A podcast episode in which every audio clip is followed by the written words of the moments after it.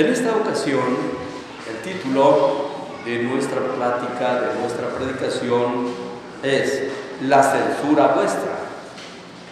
Estas palabras se encuentran en Job capítulo 6, versículo 25, pero antes de ir al pasaje, o más bien vamos al pasaje,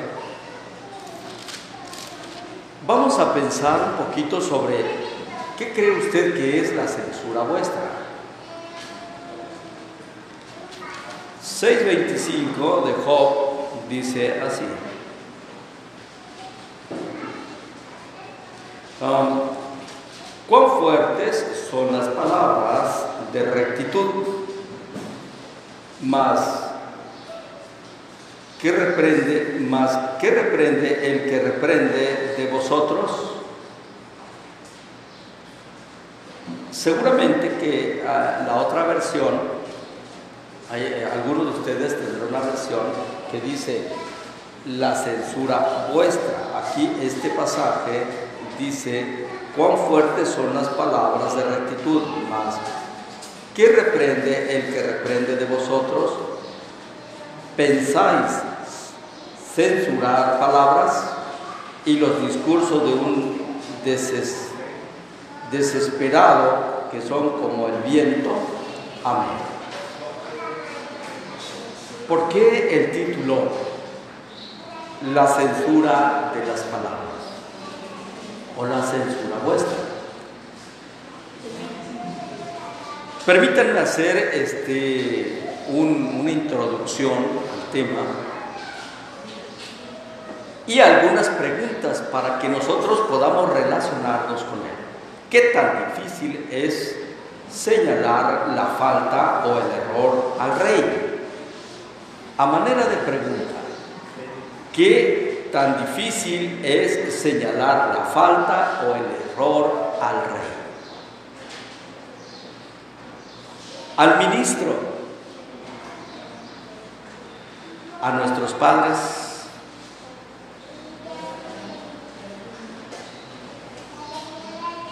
difícil hermanos como que el primer libro de Samuel capítulo 16 versículo 2 dice que Dios mandó al profeta Samuel a ungir a David como rey. Pero había otro rey, el rey era Saúl en ese momento. Este profeta dijo, ¿cómo lo voy a hacer si, si Saúl lo, lo entendiere? Me matará. Sí, porque era el rey. Entonces no podía él ungir a otro rey si el rey que estaba vigente lo sorprendía o se enteraba de lo que hacía, dice, seguro me matará. Esto es lo que dice primero de Samuel 16. Por eso inicio de esta manera. Otra pregunta dice, para evitar problemas algunos decidimos a veces callar antes que denunciar la falta, cierto o falso. Para evitar problemas decidimos a veces callar antes que denunciar la falta. ¿Qué tan bien o qué tan mal hacemos cuando callamos la falta de alguien? Bien, Santiago 5, 19 al 20, vamos a leerlo mejor. Dice así Santiago 5, 19 y 20. Hermanos, si alguno de entre vosotros ha errado de la verdad y alguno le convirtiere, sepa, sepa que el que hubiere hecho convertir al pecador del error de su camino, salvará un alma de, de muerte y cubrirá multitud de pecados. Pero para salvar a alguien del error o sacar a alguien del error, hay que decirle su verdad. Ese es el problema, decirle su error. Por eso la pregunta, ¿qué tan bien o qué tan mal hacemos cuando a alguien le señalamos su error. Bien, algo más quiero comentarles antes de iniciar ya con ejemplos bíblicos. ¿Le gustaría a usted que le corrigieran si estuviera en error? Por favor, hermanos. Vamos a, vamos a ubicarnos. El, de hecho, las preguntas llevan el interés o la intención de que nos ubiquemos en el tema. Si usted fuera quien estuviera en error, ¿le gustaría que se lo hiciera ver? Sí. Porque, porque regularmente hay una reacción cuando nos hacen ver nuestros errores. Quiero que pensemos en esto. ¿Cuáles son las reacciones que tenemos cuando nos hacen ver nuestros errores? ¿A usted qué le ocurre? ¿Qué siente? ¿Le han corregido alguna vez? ¿Sí? ¿Qué siente? O más bien, ¿quién lo ha hecho? ¿Quién le ha hecho ver su error? ¿Un familiar?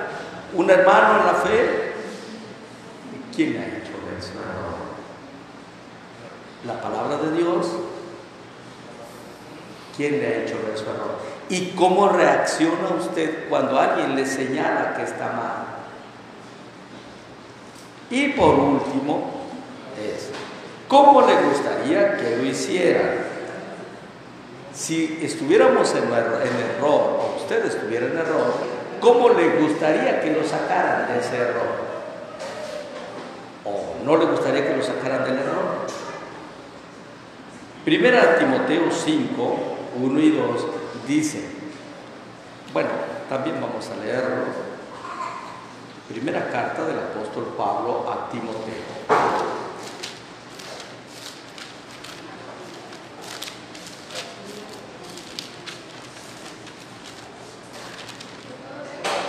Por favor, fuerte nada más. No reprendas al anciano, sino exhórtale como a padre, a los jóvenes como hermanos, a las ancianas como a madres, a las jovencitas como hermanas, con toda pureza. Amén. Eso es, gracias hermana. ¿Cómo le gustaría a usted que le reprendieran? Si le, gustaría que le sacaran de su error, ¿cómo le gustaría que lo hicieran? ¿Con amor? ¿Con paciencia? ahora va hacia el otro lado. ¿Usted ha reprendido a alguien alguna vez por algún error? ¿Cómo lo ha hecho? ¿Lo ha hecho como le gustaría que se lo hicieran a usted? ¿Ha reprendido a los demás como a usted le gustaría que le reprendieran? O cuando, o cuando se trata de reprender somos duros y cuando nos gustaría que nos reprendieran, nos gustaría que lo hicieran con amor. ¿Es así? ¿Es así, amados hermanos? Bien. La censura vuestra. Job 6:25 dice, la censura vuestra. Y es que no sé si alguno tiene esta versión. Consideren el versículo, por favor, todos, y si alguno tiene esta, esta expresión, la censura vuestra, póngase de pie y lea el pasaje. Por favor. ¿Lo tiene? Job 6:25. Bien.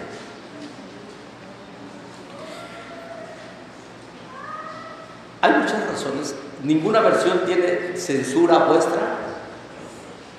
Sí, adelante, por favor.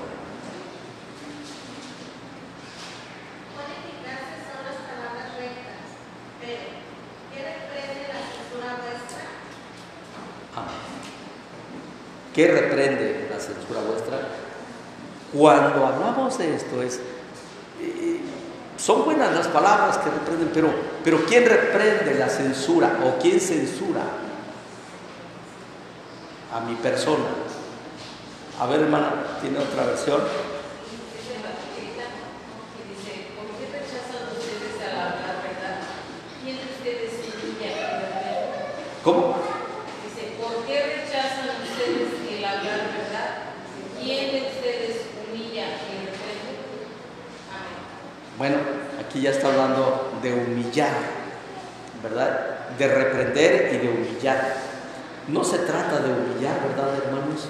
Se trata de reprender nada más.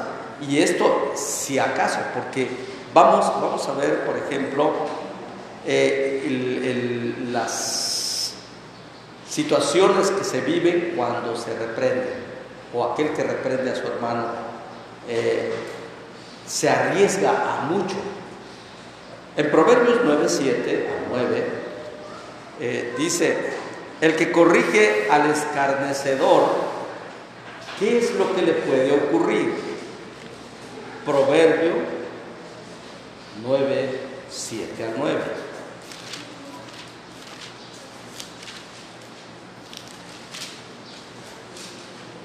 Da al sabio y será más sabio. Perdón, el 7. El que corrige al escarnecedor, afrenta, se acarrea. ¿Qué es eso? Otra vez, consideren las palabras escritas en otras versiones, como lo acabamos de hacer. El que corrige al escarnecedor, afrenta, se acarrea. El que reprende al impío, trae mancha. No reprendas al escarnecedor, porque no te aborrezca. Corrige al sabio y te amará. Da al sabio y será más sabio. Escucha al justo y acrecerá su saber. Por favor, hermanos, pongamos atención a estas palabras. Si corregimos al impío, ¿qué ocurre? Seguramente que me aborrecerá porque es impío. No va a valorar mi corrección. Si yo le digo, oye, estás mal, corrígete. Lo primero que va a hacer es, bueno, ¿qué? ¿quién te da autoridad para que te metas en mi vida? ¿Verdad? ¿Quién te da ese derecho? O probablemente va, aquí vamos a, sopesar quién es el que y cómo reaccionan las personas. Porque ponemos en contraste un impío y un justo. El justo reaccionará de otra manera. El justo lo corrige si la escritura dice acrecentará su saber, agradecerá. ¿Verdad? Sin embargo, el impío, el impío nos, nos vamos a acarrear muchos problemas por decirle sus verdades. Ahora más bien, ¿en qué lugar estamos nosotros? ¿Cómo nos vamos a dar cuenta? ¿En qué lugar estamos? Ah, bueno, ¿cuál es la actitud que, adoptamos cuando alguien nos corrige?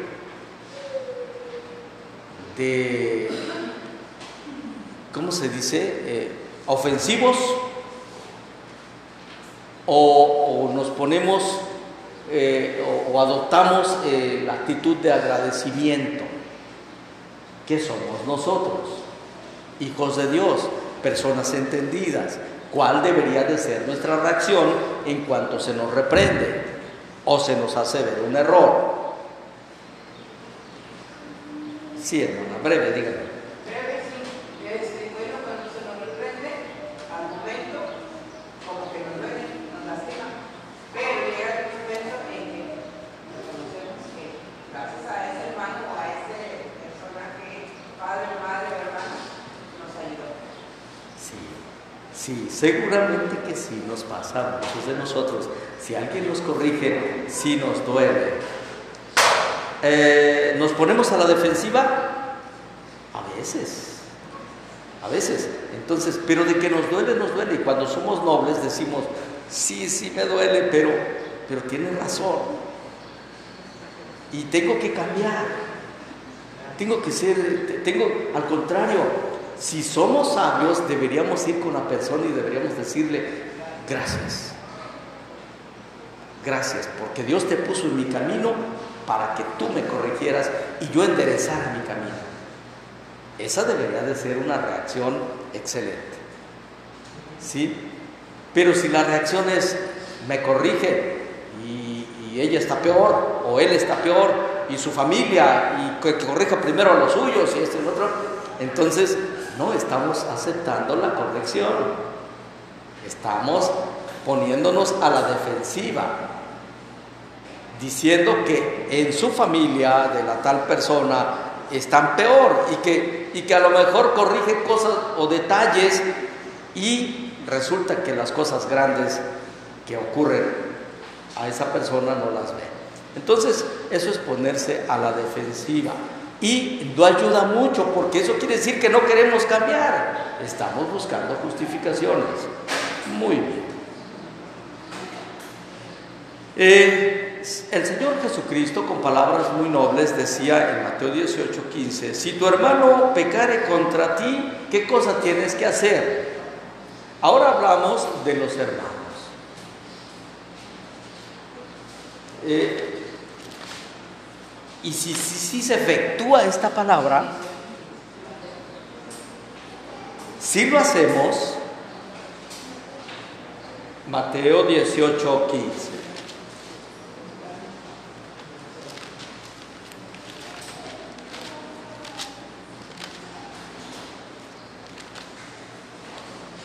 Dice así la palabra de nuestro Dios.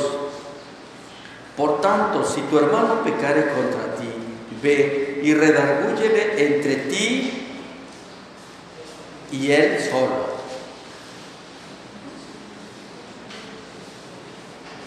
Si, tu, si te oyere, has ganado a tu hermano. Mas si no te oyere, toma aún contigo uno o dos, para que en boca de dos o tres testigos conste toda palabra. Y si no oyere a ellos, dilo a la iglesia.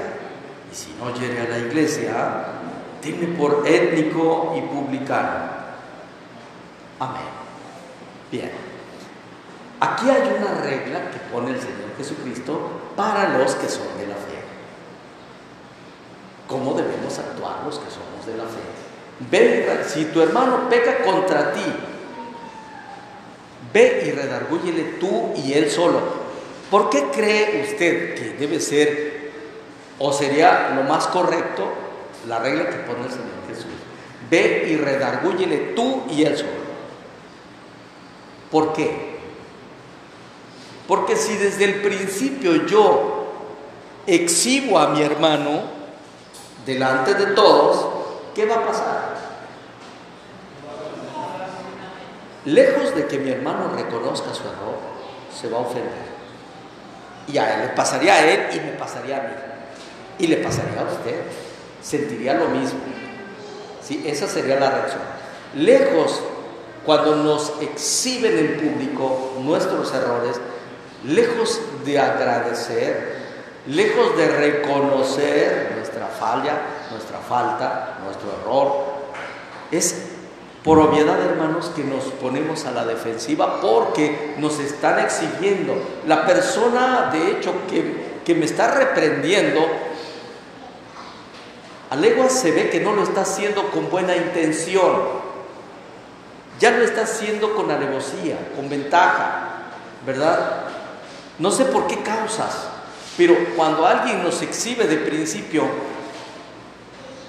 delante de los demás, no lleva la más mínima intención de que nosotros reconozcamos el error, sino de encender una discusión, de hacer un problema, de provocar, etcétera, etcétera.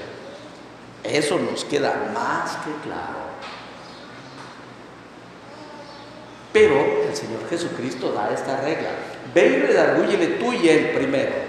Si pecó contra ti, ¿cómo qué cosa sería si tu hermano peca contra ti? ¿Cómo qué cosa sería? ¿Un malentendido? Mm, una, algo que dijo el hermano o la hermana y me ofendí sin querer.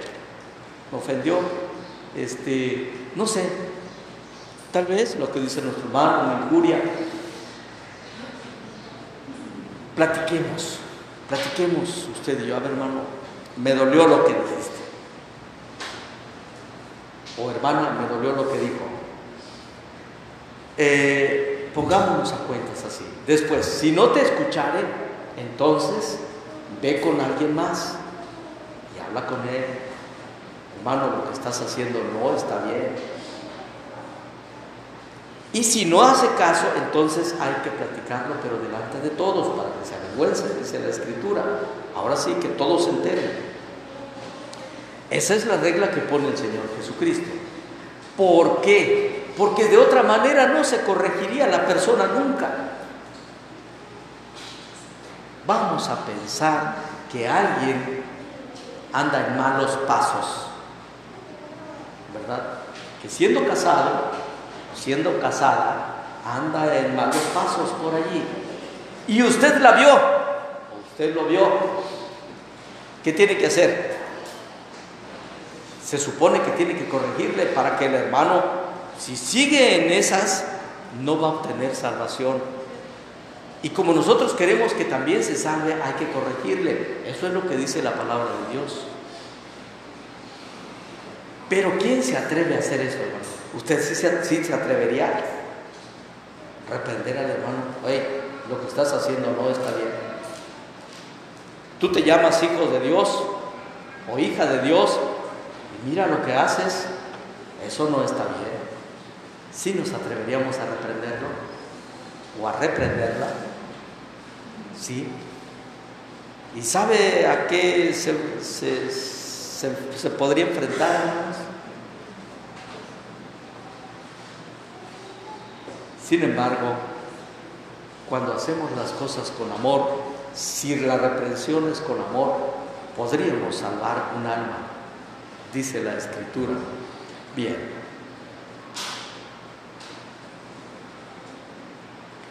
También nuestro Señor dijo que no deberíamos reprender innecesariamente. Esta es otra parte que luego se da. Sobre todo cuando de aquí para allá se predica la palabra. Hermanos, tienen que portarse bien, hermanos, esto, hermanos, lo otro. Oye, pero ¿por qué tener que azotar a, las ovejas innecesariamente? Tenemos que portarnos bien. Bueno, pero si no estamos portando bien, hermano, por eso estamos aquí. La congregación lo está diciendo en la mente. Hermano, pero ¿qué quieres, no? estamos asistiendo al culto, nos estamos comportando, guardamos la ley y también los entre semana nos reunimos, vamos a, las reuniones. Cuando usted necesita algo, pues aquí nos tiene y aún así damos y damos y le damos duro a la congregación.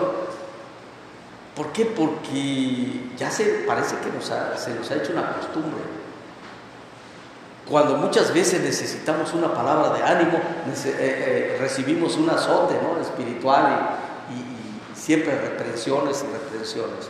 Lucas 19, 36 al 40, habla de esto precisamente.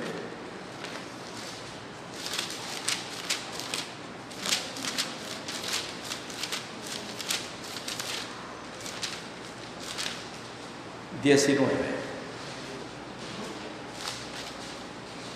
Los versículos 36 hasta el 40. Así dice la palabra de nuestro Dios. Y yendo, y yendo él, tendieron sus capas por el camino. Y como llegase ya cerca de la bajada del monte de las olivas, toda la multitud de los discípulos, gozándose, comenzaron a alabar a Dios a gran voz por todas las maravillas que habían visto. Estaban contentos porque iban con el Señor Jesús en el camino y estaban contentos porque habían visto maravillas y alababan y glorificaban a Dios. 38. Diciendo, bendito el Rey que viene en el nombre del Señor, paz en el cielo y gloria en lo altísimo. 39.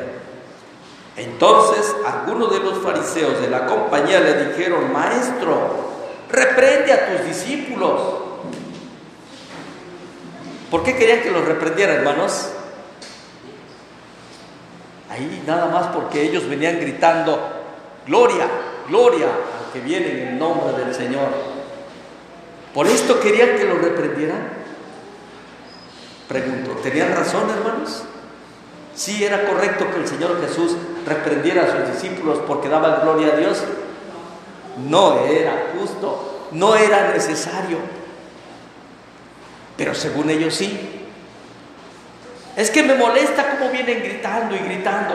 Bueno, a ti te molesta, pero para nuestro Dios es, es- es bueno, es correcto delante de nuestro Dios que sus hijos le den honra y gloria. ¿Por qué los habríamos de castigar por eso? ¿Reprender por eso? No, no es necesario. Bien, ahora bien, hermanos, sin embargo, el apóstol Pablo sí decía que reprendiéramos a los hermanos en caso de que se, se portaran mal, en caso que hicieran las cosas de manera incorrecta. Segunda carta del apóstol Pablo a Timoteo 4, versículo 2, dice así.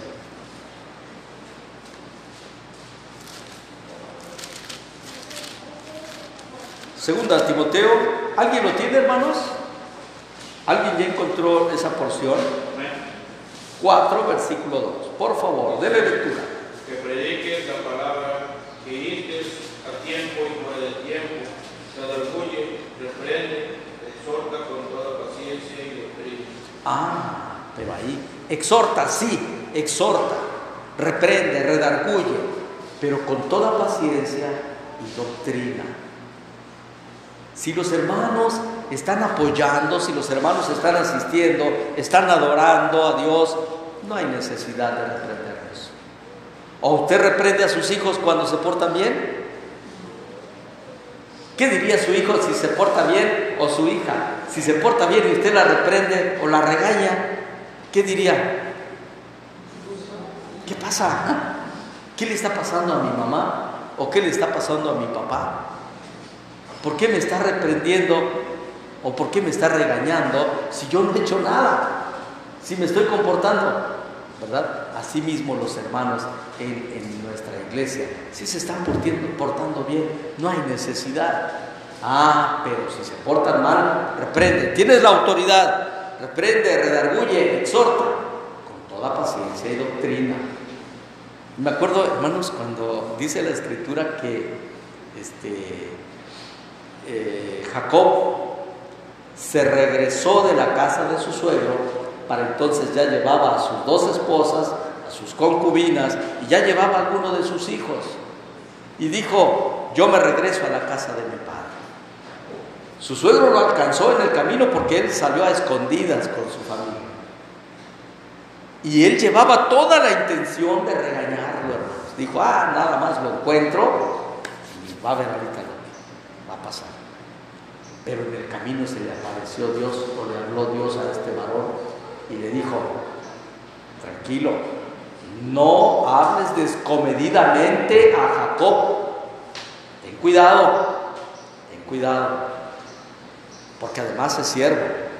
Entonces, eh, hermanos, yo creo que sí es necesario a veces reprendernos unos a otros, que debemos hacerlo con amor, con paciencia, que debemos hacerlo como, como cuando queremos que nos reprendan a nosotros. O la pregunta es, hermanos, si estuviéramos mal, ¿nos gustaría que nos reprendieran?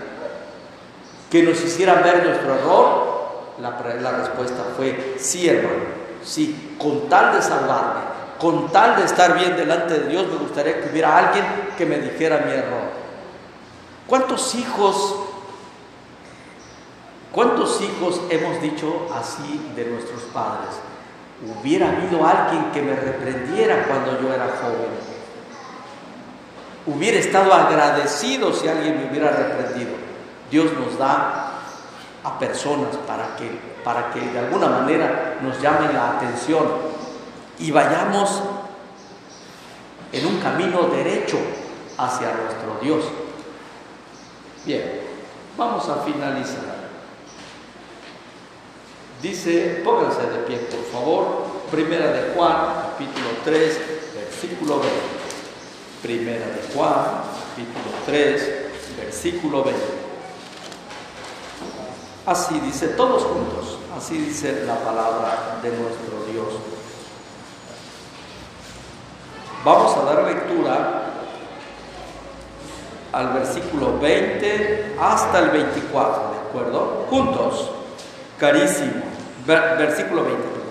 Porque si nuestro corazón nos reprendiere, mayor es Dios que nuestro corazón y conoce todas las cosas.